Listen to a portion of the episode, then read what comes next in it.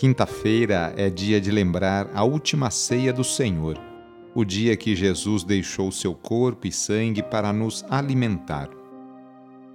Iniciemos a oração invocando a Santíssima Trindade. Em nome do Pai, do Filho e do Espírito Santo. Amém. Senhor nosso Deus, nosso Pai, nós cremos em vós, nós esperamos em vós, nós vos amamos nós vos agradecemos este dia e vos damos graças porque estamos com vida.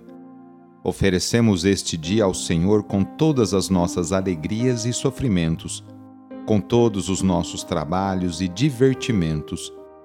Guardai-nos do pecado e fazei de nós instrumentos de vossa paz e do vosso amor. Ajudai-nos a observar vossos santos mandamentos. Amém. Quinta-feira, dia 9 de fevereiro. O trecho do evangelho de hoje é escrito por Marcos, capítulo 7, versículos de 24 a 30. Anúncio do evangelho de Jesus Cristo, segundo Marcos.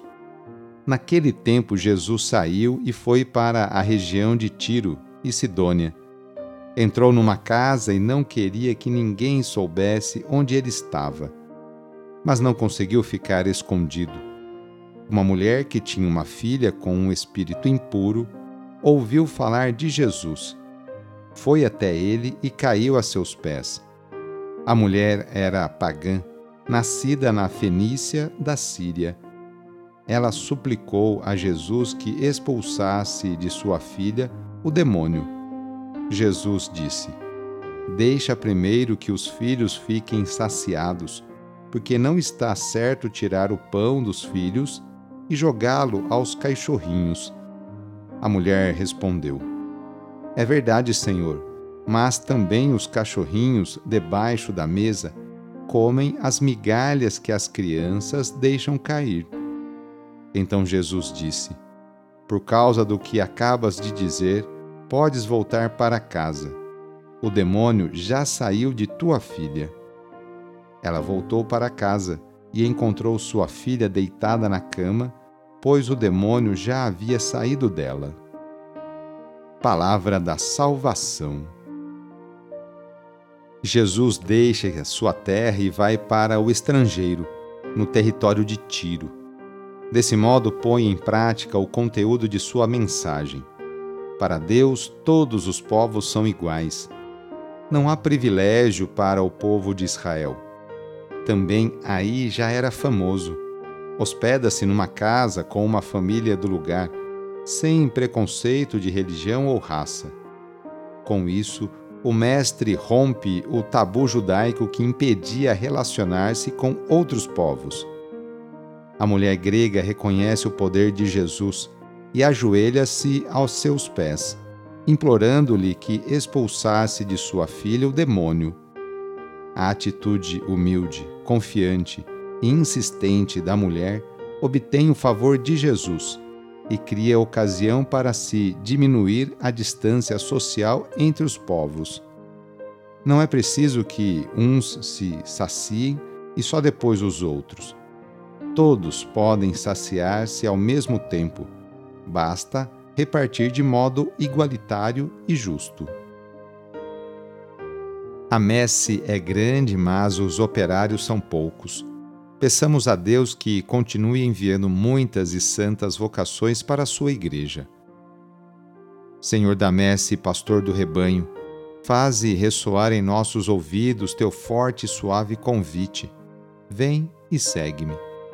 Derrama sobre nós o teu espírito, que ele nos dê sabedoria para ver o caminho e generosidade para seguir tua voz Senhor, que a messe não se perca por falta de operários. Desperta nossas comunidades para a missão. Ensina a nossa vida a ser serviço. Fortalece os que querem dedicar-se ao reino na vida consagrada e religiosa. Senhor, que o rebanho não pereça por falta de pastores. Sustenta a fidelidade de nossos bispos, padres, diáconos, religiosos, religiosas e ministros leigos. Dá perseverança a nossos seminaristas. Desperta o coração de nossos jovens para o ministério pastoral em tua igreja. Senhor da messe, pastor do rebanho, chama-nos para o serviço de teu povo. Maria, mãe do perpétuo socorro, modelo dos servidores do Evangelho, ajuda-nos a responder sim. Amém. Pedindo a proteção de Deus para a sua vida e para a sua família, invoquemos a sua bênção. A nossa proteção está no nome do Senhor, que fez o céu e a terra. O Senhor esteja convosco, Ele está no meio de nós pela intercessão de Santo Artemides Ate, desça sobre você, sobre a sua família, sobre o seu trabalho e intenções, a bênção do Deus Todo-Poderoso.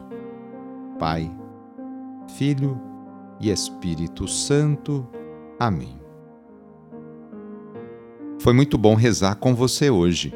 Se esta oração está te ajudando, eu fico muito contente então envie o link da oração para seus contatos, familiares, amigos, conhecidos.